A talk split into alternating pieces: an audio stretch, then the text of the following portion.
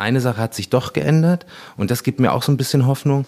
Fast übereinstimmend alle sagen, dass sich seit dem NSU-Debakel in der Ausbildung deutlich was verbessert hat und die Leute, die dahin kommen, ganz anders geschult werden und auch konsequenter aus dem Apparat rausgesiebt werden, wenn sie sich in irgendeiner Art und Weise extremistisch verfehlen.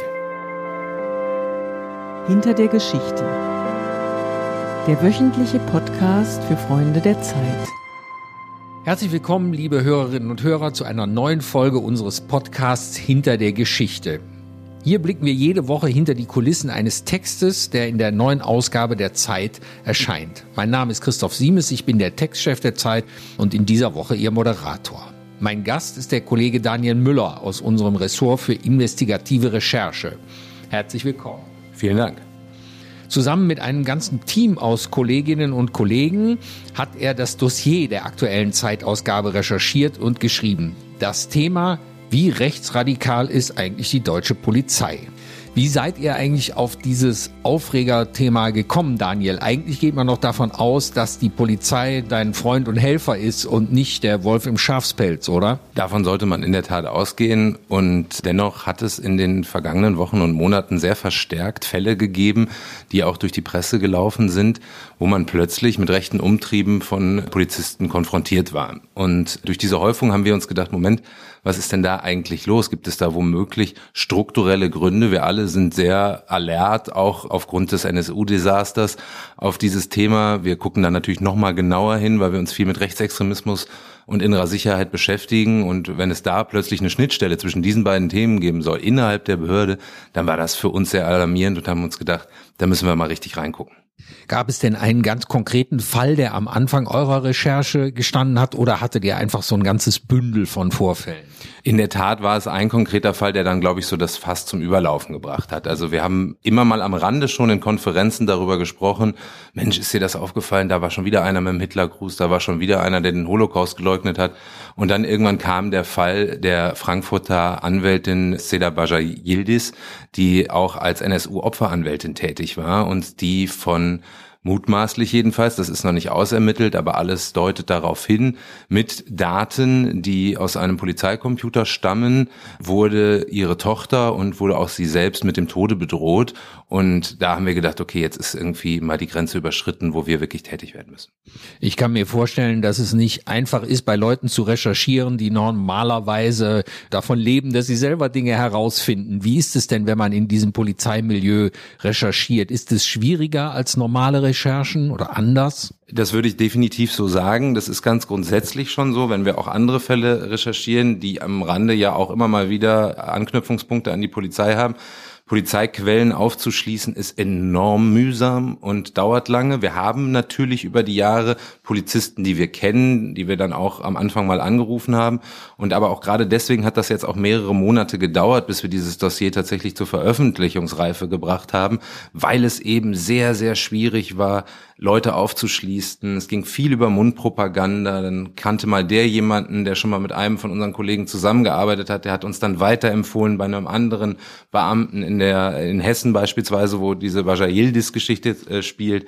Und so kamen wir peu à peu, Tröpfchen für Tröpfchen näher ran und haben dann letztendlich auch mit Beamten sprechen können aus dem Apparat, die allerdings alle anonym bleiben wollen, weil sie natürlich extrem Angst haben, a, Ermittlungsergebnisse in irgendeiner Art und Weise zu verraten oder B, von den Kollegen zerfleischt zu werden.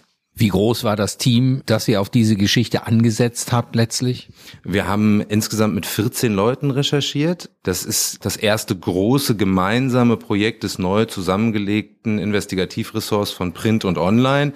Diese Teams haben schon längerfristig immer mal wieder in kleineren und auch größeren Gruppen zusammengearbeitet. Aber jetzt haben wir gesagt, okay, das ist so unser Initiationsprojekt als gemeinsames Ressort. Und deswegen sind wir auch mit voller Power und allen verfügbaren Leuten da drauf gegangen. Während hier hinter uns aus dem Drucker die Seiten für die letzte Kontrolle der neuen Ausgabe rauslaufen, ist natürlich die Frage, wie schwierig ist es am Ende, wenn man den Text geschrieben hat, ihn auch wirklich so wasserdicht zu bekommen, dass man ihn veröffentlichen kann. Das ist ja wahrscheinlich auch nochmal ein Gang zum Anwalt unvermeidbar, oder? Absolut, ja. Also da, da gucken natürlich viele Leute drüber, die sich damit auskennen. Wir prüfen alles doppelt und dreifach, gegenseitig auch unsere Fälle, die wir beigetragen haben. Da sind nochmal zwei extra Faktchecker drin aus dem Dossier, die sich nochmal jeden einzelnen Fakt durchprüfen. Denn das ist ja klar, bei so einer Geschichte, da dürfen wir nicht irgendwie mit falschen Fakten, wie bei jeder Geschichte, das muss ja auch klar sein, aber bei der ist es natürlich nochmal extra brisant. Also wenn man sich eines solchen Themas annimmt, dann muss natürlich alles stimmen, was da drin steht. Seid ihr denn, du hast eben die, eure Ausgangsfrage, gibt es eventuell ein strukturelles Problem bei der Polizei? Könnt ihr das jetzt nach dem Abschluss der Recherchen irgendwie bestätigen oder negieren? Wie ist euer Ergebnis eigentlich? Ohne jetzt zu viel zu verraten, unsere Hörerinnen und Hörer sollen den Text natürlich noch lesen. Genau, ich wollte auch sagen, vielleicht sollte man die, äh, die endgültige Antwort nicht verraten, aber ich sage mal so, ich gebe mal nur einen Hinweis, es wird auf jeden Fall, und das decken unsere Recherchen, ein Raum in diesem Apparat gelassen für rechtsextreme Tendenzen. Und das ist schon alarmierend genug.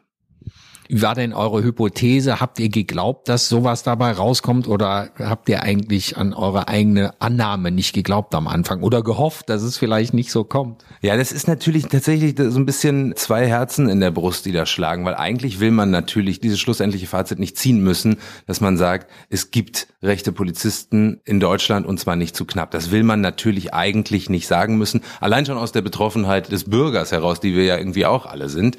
Andererseits als Journalist, der Lunter gerochen hat, der will natürlich dann auch was rausfinden. Und deswegen waren wir jetzt am Ende des Tages ganz froh, dass wir da eine ordentliche Fallsammlung zusammengestellt haben. Insbesondere, wenn man betrachtet, dass es praktisch keine belastbare Statistik zu diesen Vorfällen gibt. Also wir mussten uns das alles selbst zusammensuchen, weil es in der Polizei an sich schon mal überhaupt kein, ja, wie sagt man, kein richtiges Auge dafür gibt, dass es diese Fälle offensichtlich zuhauf gibt. Ist es eine gewollte Blindheit oder ist es mehr so, ein, so eine Betriebsblindheit? Ja, ich sag mal so, also natürlich möchte man nicht, dass in der eigenen Behörde irgendwelche rechten Umtriebe passieren. Und die allermeisten Polizisten, das muss man ja auch nochmal einmal klar sagen, sind natürlich nicht rechtsradikal.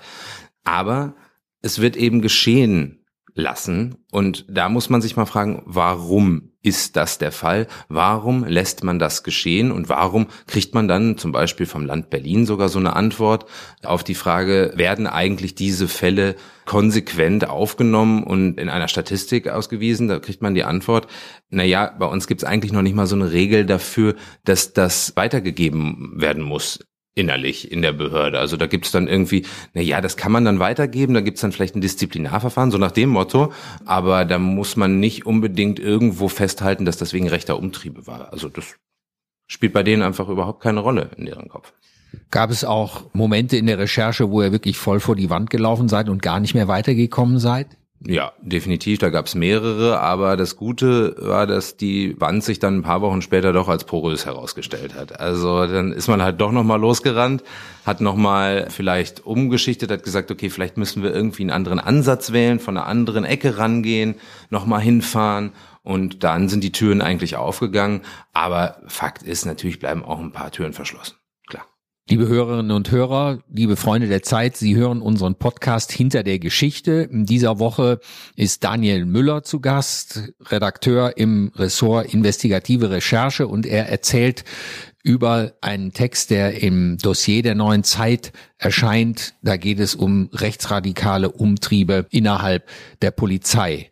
Daniel, eigentlich hat man gedacht, dass nach der Aufdeckung der NSU-Terrorzelle die Sinne geschärft wären für rechtsradikale Umtriebe in der Polizei beziehungsweise eine, also dass die Blindheit auf dem rechten Auge, die die Ermittler ja während der ganzen NSU-Zeit hatten, dass es damit vorbei wäre. Aber das scheint nicht so zu sein, oder? Das scheint wirklich leider nicht so zu sein. Das war ja auch unsere aller Hoffnung, die sich viele von uns Kollegen und auch ich als Gerichts- und Kriminalreporter haben sich ja immer wieder mit dem Fall des NSU beschäftigt und äh, was wir da erlebt haben, wenn man da mal ein bisschen tiefer eingetaucht ist, das ist tatsächlich eine einzige Tragödie und wir haben auch eine Stelle im Text, die das nochmal aufgreift, wo wir auch nochmal ein Zitat von der Tochter eines des ersten Mordopfers des NSU haben, die davon spricht, wie sie damals, sie und ihre gesamte Familie und der Freundeskreis im Prinzip unter Generalverdacht stehen, der Vater unter Generalverdacht stand, in irgendwelchen Mafia-Milieus unterwegs gewesen zu sein, obwohl er ein ganz unbescholtener Bürger war. Danach hätte man eigentlich einen Reinigungsprozess erwartet in der Behörde, einen Prozess, der der ganz klar macht, dass das nicht mehr geht. Und jetzt müssen wir acht Jahre, nachdem Uwe Böhnhardt und Uwe Mundlos sich in Eisenach gegenseitig erschossen haben, gegenseitig erschossen stimmt nicht ganz, aber nachdem die beiden jedenfalls gestorben sind, muss man das Fazit ziehen, es ist eigentlich wirklich nicht besser, sondern wahrscheinlich eher schlimmer geworden. Und warum das so ist, das hat zumindest laut einiger Wissenschaftler auch offenbar sehr mit dem ganzen Flüchtlingsthema und 2015 und auch der AfD zu tun. Ich fand sehr interessant in dem Text, dass ihr darauf hinweist, auch dass überdurchschnittlich viele Polizisten bei der AfD als politische Kandidaten für äh, Landtage und auch für die Bundestagswahlen äh, kandidieren. Wie ist da der Zusammenhang? Ja, den, den Zusammenhang, also ich sag mal so, ich glaube, was, was man sagen kann, ist, dass die AfD in der Polizei, im Polizeiapparat relativ viele Unterstützer findet. Was man auch sagen kann, ist, dass sich die Polizisten oder viele Polizisten, die sich politisch engagieren, offensichtlich eher einem, einer konservativen Partei und auch mitunter einer, na sagen wir zumindest mal, flüchtlingskritischen Partei in der besser aufgehoben fühlen als in anderen Parteien. Das spiegelt sich auch schon mal darin, dass in keiner anderen Partei im Deutschen Bundestag so viele Polizeibeamte vertreten sind wie bei der AfD. Das ist jetzt nicht die erste investigative Recherche, die du machst und auch nicht im rechten Milieu. Da kennst du dich sehr gut aus. Wie würdest du das beurteilen? War das eine besonders schwierige Recherche oder gibt's noch sozusagen undurchdringlichere Strukturen als die, die du äh, hier kennengelernt hast? Also ich sag mal so, ich, ich glaube, wenn man in die Clans rein möchte, wenn man in die Mafia rein möchte, wird's nicht einfacher. Und möge mir bitte der Vergleich verziehen werden. Ich ziehe hier keinen direkten Vergleich zwischen der Polizei und einem Clan. Aber ich muss sagen, es war schon eine der schwierigeren äh, Recherchen. Es ist schon ein ziemlicher Closed Shop es gibt eben diesen Korpsgeist unter Polizisten, der natürlich auch wichtig ist, weil die Beamten sich in teilweise lebensbedrohlichen Situationen aufeinander blind verlassen müssen. Gibt auch eine positive Seite dieses Korpsgeistes, gibt aber auch eine negative und die bedeutet, dass viele sich so sehr einschließen in ihrer Polizistenwelt. Alle da draußen sind quasi böse und wollen irgendwie die Gesellschaft zerstören und wir sind die Guten, wir halten das irgendwie alles am Leben und dafür werden wir irgendwie zu schlecht bezahlt und kriegen viel zu oft Prügel von den Medien. Und deswegen gibt's da auch so eine gewisse, nicht bei allen, aber eine gewisse Medienverdrossenheit. Und deswegen war das schon, war das schon sehr schwierig, weil in den meisten Recherchen hat man ein paar Akteure, die dann doch immer reden wollen. In dieser Recherche hatte man praktisch keinen. Du hast eben auch erwähnt, es gibt überhaupt keine Statistik über diese ganzen Vorfälle. Ihr habt dann versucht, selber so eine Statistik eigentlich erstmals zu erstellen. Wie seid ihr da vorgegangen? Wir haben also ganz banal uns überlegt, okay, wir müssen Zahlen zusammenbekommen, damit wir irgendwie auch dokumentieren können, was ist da eigentlich passiert in den vergangenen Jahren und mussten dann relativ schnell feststellen, komisch, man findet so überhaupt keine. Also haben wir uns gedacht, gut, dann systematisieren wir das eben selbst und stellen gezielte Anfrage bei allen zentralen Polizeibehörden in Deutschland mit genau aufgeschlüsselten Fragen, was wollen wir alles wissen, wie viele dokumentierte Fälle zu X, wie viele dokumentierte Fälle zu Y und so weiter und so fort, aufgeschlüsselt nach Jahreszahlen. Naja, und am Ende des Tages kriegt man halt irgendwie von der Hälfte der angefragten Behörden einfach gar keine Antwort oder man sagt, ja, das sammeln wir nicht. Äh, Baden-Württemberg als einziges Land führt darüber jetzt Statistik seit 2018. Das hat uns also auch nicht so wahnsinnig viel geholfen. Die Bundespolizei war da ein bisschen konkreter. Die waren, muss man sagen, die einzigen, die das ein bisschen äh, systematischer erfasst hatten. Alle anderen sind da komplett blank. Und dann mussten wir halt unsere eigene Fallsammlung erstellen. Zum Schluss vielleicht noch ein weiterer Punkt eurer wirklich spektakulären Recherche. Auch die juristische Aufarbeitung der tatsächlich dann festgestellten und ermittelten Fälle ist auch nicht gerade ein Ruhmesblatt, kann man das so sagen? Das kann man so sagen und das kann man auch insgesamt sagen. Es gibt auch ältere Statistiken, die nicht nur rechtsextreme Vorfälle untersucht haben, sondern jegliche Fälle von sogenannter Polizeigewalt, wo Polizisten also selbst gewalttätig wurden. Manchmal kann man das natürlich auch tatsächlich damit, ist das legitimiert dadurch, dass sie Notwehr gehandelt haben, dass sie bei bestimmten Einsätzen Schusswaffengebrauch und so weiter verwenden mussten. Es gab aber eben auch ganz viele tatsächliche Fälle von Polizeigewalt, unnötiger Polizeigewalt und da gibt es eine Statistik, Statistik, dass nur drei Prozent aller Strafverfahren letztlich überhaupt zu einer Anklage führten. Habt ihr Hoffnung, dass ihr mit eurem Dossier was bewirken kann? Hat man die als Journalist immer? Die hat man als Journalist immer. Ich glaube, wir machen das schon ein Stück weit auch, weil wir irgendwas besser machen wollen. Also das ist dieser idealistische Anspruch und der Anspruch, irgendwie äh, Missstände aufzudecken, damit sich etwas ändern kann, ist natürlich ganz zentral da bei uns. Und ich bin auch irgendwie kein Zyniker geworden, der sagt, das bringt eh alles nichts, die Welt ist scheiße und wir können eh nichts ändern. Das glaube ich nicht. Und ich hoffe, dass es zumindest einen Denkanstoß gibt und das zumindest dazu führt, dass in bestimmten Ländern die Innenminister und auch die Polizeidirektoren jetzt dann mal sagen, Moment mal, die haben recht, wir müssen das zumindest jetzt mal erfassen. Und das vielleicht noch als letztes, weil du ja auch gefragt hattest, hat sich da eigentlich gar nichts geändert. Eine Sache hat sich doch geändert und das gibt mir auch so ein bisschen Hoffnung. Fast übereinstimmend alle sagen, dass sich seit dem NSU-Debakel in der Ausbildung deutlich was verbessert hat und die Leute, die da hinkommen, ganz anders geschult werden und auch konsequenter aus dem Apparat rausgesiebt werden, wenn sie sich in irgendeiner Art und Weise extremistisch verfehlen. Liebe Hörerinnen und Hörer, das war's schon für diese Woche bei unserem Podcast Hinter der Geschichte. Mein Gast heute war Daniel Müller, Redakteur im Investigativressort der Zeit. Mein Name ist Christoph Siemens, ich bin der Textchef der Zeit. Wir haben gesprochen über das aktuelle Dossier. Da geht es um rechtsradikale Umtriebe innerhalb der Polizei in verschiedenen Dienststellen in Deutschland. Ich kann Ihnen nur ans Herz legen, diese Geschichte zu lesen. Es ist eine lange Geschichte, sehr gründliche Geschichte und danach haben Sie vielleicht einen etwas anderen Blick auf die Wirklichkeit. Das hoffen wir jedenfalls sehr. Ich danke Ihnen fürs Zuhören. Sie können den Podcast hinter der Geschichte überall dort abonnieren, wo es Podcasts gibt, zum Beispiel bei iTunes, in einem Podcast-Player Ihrer Wahl aus dem Google Play Store oder auch über Spotify. Eine genaue Anleitung dafür, wie Sie das bekommen, finden Sie auf www.freunde.de zeit.de.